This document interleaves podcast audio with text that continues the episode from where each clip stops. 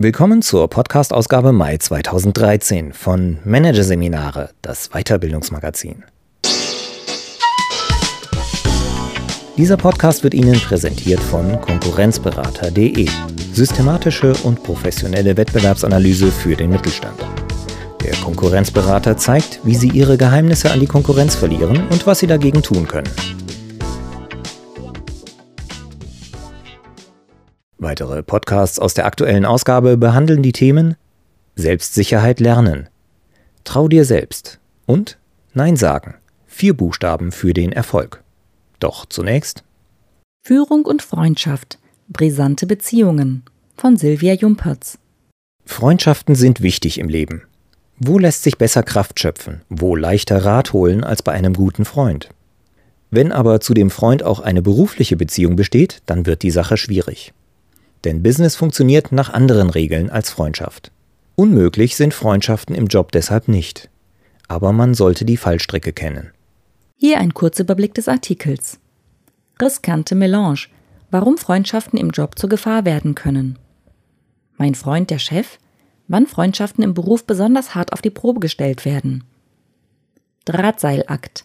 Wie Freundschaft unter den Gesetzmäßigkeiten des Jobs Bestand haben kann. Freundschaft als Erfolgsfaktor. Wann Freundschaften die Qualität der Arbeit positiv beeinflussen. Freundschaft als Frage der Persönlichkeit. Warum es auch eine Sache des Typs ist, ob sich Beruf und Freundschaft vereinbaren lassen. Und Freundschaften unter Verdacht. Wie Freunde damit umgehen sollten, dass die Außenwelt kritisch auf ihre besondere Beziehung schaut. Die Stimme dünn, fast schwankend, der Ausdruck im Gesicht tief traurig. So hat man Angela Merkel selten erlebt. Aber an diesem 9. Februar 2013 ist etwas anders als sonst. Es ist der Tag, an dem Merkel gemeinsam mit Annette Schawan deren Rücktritt als Bildungs- und Forschungsministerin bekannt gibt. Schon dass Merkel bei dem Termin an Schawans Seite ist, ist aufsehenerregend. Andere Minister mussten ihren verfrühten Abgang allein durchstehen. Der scheidenden Bildungsministerin dagegen sekundiert die Bundeskanzlerin mit Lob und warmen Worten. Sie spricht gar davon, sich nur schweren Herzens zu trennen. Eine fast rührende Szene, die vom engen Vertrauensverhältnis zwischen Merkel und Schawan zeugt. Letztere nimmt es denn auch in den Mund, das große Wort. Sie spricht von Freundschaft. Auch das ist eine Besonderheit. Denn Freundschaften gelten als seltenes Pflänzchen in der rauen Politlandschaft. Und wenn es sie gibt, dann wird in der Öffentlichkeit nicht darüber gesprochen. In der Wirtschaft ist das nicht viel anders. Jedenfalls bekam die Psychologin Gabi Harding von der Fernuni Hagen, die die Ängste von Topmanagern erforscht hat, in ihren Interviews oft zu hören, dass Freundschaft im eisigen Konkurrenzklima der Führungsetagen keinen Platz hat. Freundschaft mag ein wenig sportlichen Wettbewerb vertragen, scharfe Konkurrenz in der Regel jedoch nicht. Einen Freund zu haben bedeutet zudem, eine Flanke offen zu lassen. Es macht angreifbar und verletzlich. Schließlich wissen Freunde intime Dinge über einen, von denen ein normaler Kollege, Chef oder Geschäftspartner keine Ahnung hat. Dinge, die sich, wenn es hart auf hart kommt, gegen den anderen ausspielen lassen. Noch dazu haftet Freundschaften oft ein Ogu von Vetternwirtschaft an. Daher die Scheu, öffentlich darüber zu reden. Trotzdem gibt es sie natürlich. Freundschaften im Beruf, unter Führungskräften, zwischen Auftraggebern und Dienstleistern, zwischen Geschäftspartnern, zwischen Führungskräften und Mitarbeitern. Wenn man jahrelang eng zusammenarbeitet, gemeinsam Erfolge feiert und Krisen übersteht, kann das kaum ausbleiben. So hat der Unternehmensberater Hermann Refisch aus Frankfurt am Main, der in den 90er Jahren über das Thema Freundschaft und Führung promoviert hat, festgestellt, nur 25 Prozent der Manager achten strikt darauf, Privat- und Berufsleben säuberlich zu trennen. Unter den 100 Managern, die ich damals befragt habe, waren Unternehmer, die grundsätzlich nur Freundschaften außerhalb des beruflichen Bereichs unterhielten, eher eine Seltenheit, sagt Rehfisch. Auch Sven Odenthal, der Name wurde von der Redaktion geändert, hat nie einen scharfen Trennstrich gezogen zwischen Job und Freundschaften. Als sein bester Freund gerade mit dem Studium fertig war, verhalf er ihm durch Empfehlung zu einer Stelle in dem Unternehmen, in dem er tätig war. Im Laufe der Jahre kletterten beide die Karriereleiter nach oben – Odenthal allerdings immer ein Stückchen höher. Heute haben beide Führungsposten inne, doch Odenthal ist der Chef seines Freundes. Wie sie damit klarkommen? Auf der einen Seite wunderbar. Das Verhältnis zwischen den beiden ist von einem Vertrauen geprägt, das sich sonst in solchen Beziehungen nur schwer entwickelt. Ich weiß, dass ich mich auf das, was mir mein Freund sagt, vollkommen verlassen kann, sagt Odenthal. Bei vielen anderen Führungskräften sei er nie ganz sicher, ob die nicht etwas an ihren Zahlen schönreden. Nicht so bei seinem Freund. Und trotzdem spricht ihn Odenthal irgendwann aus. Diesen Satz, der wirkt wie ein Esslöffel Essig im Pudding. Wenn ich heute nochmal die Wahl hätte, würde ich lieber nicht mit Freunden zusammenarbeiten. Freundschaft bringt eine besondere Qualität in Arbeitsbeziehungen, findet Odenthal. Aber leichter mache sie sie nicht unbedingt, besonders nicht in Konstellationen, in denen ein hierarchisches Ungleichgewicht besteht. Freundschaften finden auf Augenhöhe statt, sind eine Sache zwischen Gleichen. Die Situation zwischen Chef und Mitarbeiter konterkariert das. Und dieser Zwiespalt kann für beide Seiten höchst unangenehm sein. Mir jedenfalls fällt es besonders schwer, den Gehaltswunsch oder Urlaubsantrag eines Freundes ablehnen oder ihm Überstunden aufs Auge drücken zu müssen, bekennt Odenthal. Besonders problematisch wird es, wenn sich ein Freund dazu hinreißen lässt, seine spezielle Beziehung zum Chef auszuspielen. Mit seinem besten Freund hat Odenthal das nie erlebt, aber mit anderen Freunden aus Studienzeiten, die seine Mitarbeiter waren. Einer dieser Freunde bat ihn zum Beispiel einmal flehend um eine Verringerung der Reisetätigkeit. Er sagte mir, ich wüsste ja, dass es um seine Beziehung nicht zum Besten steht, erzählt Odenthal. Er lehnte das Ersuchen ab. So hätte er es bei jedem anderen Mitarbeiter auch getan, denn Reisen gehört zum Jobprofil. Aber die Absage hat mich stärker belastet als bei jemandem, den ich privat weniger gut kenne. Die beiden sind befreundet. Es wird kein leichtes Gespräch. Dass Spiegel Online eine Meldung über Merkels und Schawans Krisengespräch im Kontext des entzogenen Doktortitels mit diesen Worten einleitete, spricht Bände. In dem Satz schwingen alle Verletzlichkeiten, Empfindlichkeiten und Hemmschwellen mit, die in Jobfreundschaften eine Rolle spielen, weil die Regeln des Jobs den Idealvorstellungen von Freundschaft diametral entgegenstehen. Die Freundschaft darf einen nicht dazu verleiten, die normalen Regeln des Berufs zu vergessen. Gleichzeitig aber fürchtet man um das Wohlergehen des Freundes, wenn man ihn nach den normalen Regeln behandelt. Und man fürchtet vielleicht auch um den Fortbestand der Freundschaft. Solche moralischen Konflikte werden vor allem dann virulent, wenn Freunde in ein schwieriges Fahrwasser geraten. In guten Zeiten sind Freundschaften im Job kein Problem, konstatiert Odenthal. Aber gerade in Krisenzeiten macht Freundschaft vieles schwerer, als es ohnehin schon ist. Der denkbar schlimmste Fall? Dem Freund die Kündigung aussprechen zu müssen. Selbst wenn man dies aus wirtschaftlichen Gründen tun muss, ist es schrecklich, findet Odenthal. Schon weil man ganz genau weiß, was für den Freund aus der Situation folgt. Er wird eventuell wieder Schlafprobleme haben. Seine auf der Kippe stehende Beziehung wird vielleicht völlig in die Brüche gehen. Am Ende bricht seine Depression wieder aus. Und man selbst ist Verursacher von all dem. Unter Umständen ist es aber auch umgekehrt. Und der Job scheitert an der Freundschaft.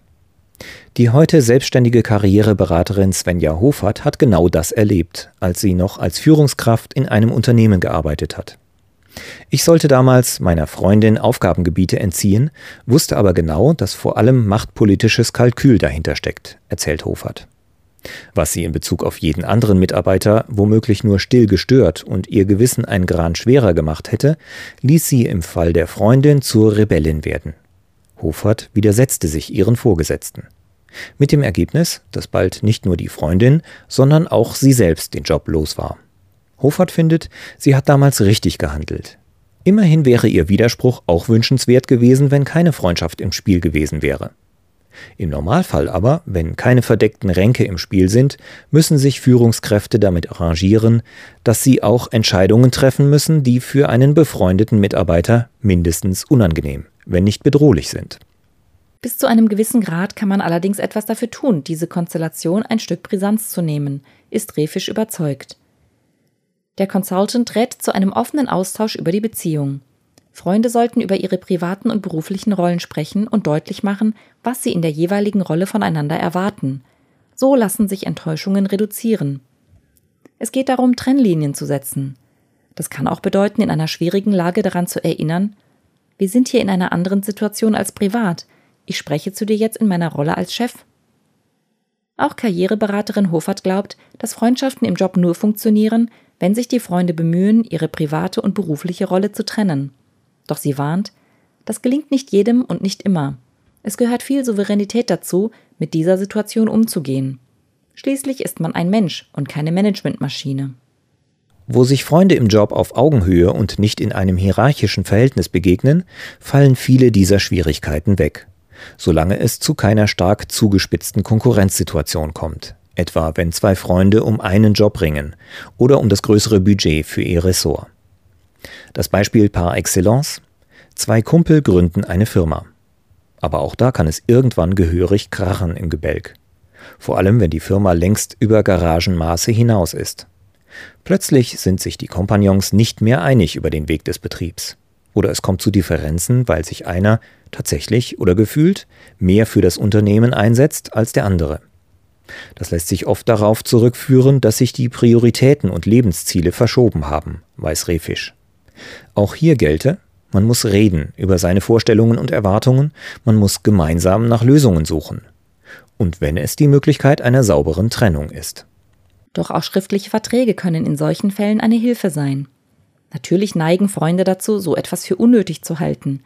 Aber es lohnt sich, schon in guten Zeiten Verfahrens- und Verhaltensregeln schriftlich festzulegen, an die sich die Partner halten müssen, wenn es einmal kriselt, empfiehlt Rehfisch.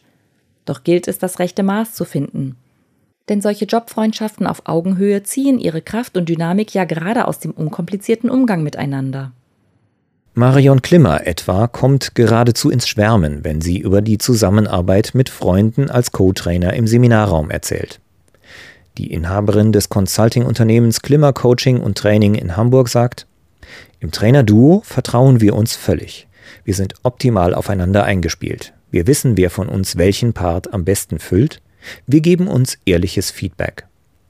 Funktioniert die Freundschaft on the job nur bei gleichen Zielen, wie so ein Trainer-Duo sie hat?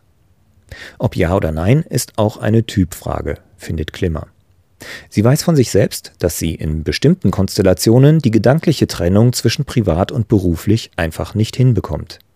Nämlich dann, wenn der Job verlangt, dass beide ihre Eigeninteressen verfolgen. Dennoch glaubt Hermann Rehfisch, dass selbst Freundschaften zwischen Angehörigen konkurrierender Unternehmen nicht unmöglich sind, obwohl die Zieldivergenzen kaum größer sein könnten als in so einem Fall. Doch Rehfisch betont, wenn die Freunde damit leben können, dass ihre Freundschaft nicht dem gängigen Idealbild entspricht, das da lautet, in einer Freundschaft darf es keine Tabus geben, und vereinbaren, dass es Themen gibt, über die sie nicht reden, kann es funktionieren. Sicherlich, das kann die Beziehung entspannen. Eine negative Wirkung nach außen hin verhindert es aber nicht unbedingt. Der Verdacht, dass sich Freunde helfen, wo immer es geht, dass unlautere Absprachen, Vorteilnahme und Vetternwirtschaft drin sind, wo Freundschaft draufsteht, ist weit verbreitet. Das liegt daran, dass es manchmal ja auch genauso ist. Im Geschäftsleben geht es oft darum, möglichst großen Nutzen aus Beziehungen zu ziehen. Diese Geschäftskontakte werden dann gerne mit dem Etikett Freundschaft vergoldet. Dass sie es nicht sind, fällt selbst manchen Beteiligten erst auf, wenn er mit seinem einflussreichen Posten plötzlich auch die angeblichen Freunde los ist, weiß Rehfisch. In seiner Studie haben ihm viele Manager von solch bitteren Erfahrungen berichtet. Wie aber damit umgehen, dass eine Jobfreundschaft auch ohne Grund solchen Verdachtsmomenten ausgesetzt ist? Der Ratschlag der Experten lautet auch hier, offen darüber reden, die Freundschaft nicht zum Geheimnis, sondern klare Ansagen machen nach dem Motto, Mitarbeiter Meier und ich kennen uns sehr gut. Wir sind Freunde. Das werden Sie an unserem Umgang miteinander merken. Aber das heißt nicht, dass dies etwas an unserem Leistungsanspruch und kritischem Hinterfragen ändert. Dennoch lässt sich nicht jedes Unbehagen aus der Welt räumen. Man stelle sich nur einmal vor, ein Kollege freundet sich im Laufe der Zeit mit dem Chef an. Da fragen sich dann viele Mitarbeiter, oh je, ich habe doch damals mal über den Chef gelästert, erzählt er das nun weiter? Freundschaft ist und bleibt ein Drahtseilakt im Beruf aber es lohnt sich in vielen Fällen eben auch, auf diesem Drahtseil zu balancieren. Selbst eine berufliche Katastrophe kann durch Freundschaft viel von ihrem Schrecken verlieren. Annette Schawan etwa hat Freundschaft zwar nicht davor bewahrt, ihr Amt aufgeben zu müssen, aber sie durfte sich moralisch gestützt fühlen. Sie schien weniger demontiert als andere Gescheiterte. Für sie schienen nicht alle Türen zugeschlagen. Und Merkel? Sie wird, vermuten Kenner der Berliner Polizszene, ihre engste Vertraute im Kabinett wahrscheinlich noch schmerzlich vermissen.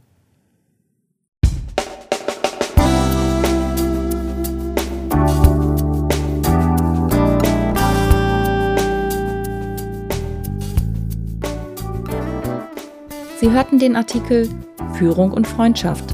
Brisante Beziehungen von Silvia Jumpertz aus der Ausgabe Mai 2013 von Managerseminare, produziert von Voiceletter. Weitere Podcasts aus der aktuellen Ausgabe behandeln die Themen Selbstsicherheit lernen, trau dir selbst und Nein sagen. Vier Buchstaben für den Erfolg.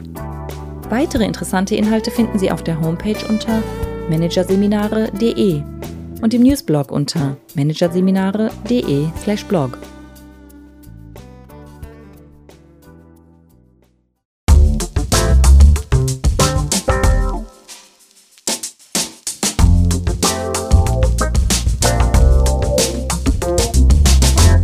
Das war der Podcast von Managerseminare, das Weiterbildungsmagazin. Ausgabe Mai 2013. Dieser Podcast wird Ihnen präsentiert von www.konkurrenzberater.de. Mit einem Minimum an Aufwand vor der Konkurrenz schützen. Übrigens, immer mehr mittelständische Unternehmen investieren in eine professionelle und systematische Wettbewerbsbeobachtung und sind dadurch schneller als Sie, positionieren sich besser und machen mehr Umsatz. Mehr Informationen dazu, wie Sie sich schützen können, finden Sie unter www.konkurrenzberater.de.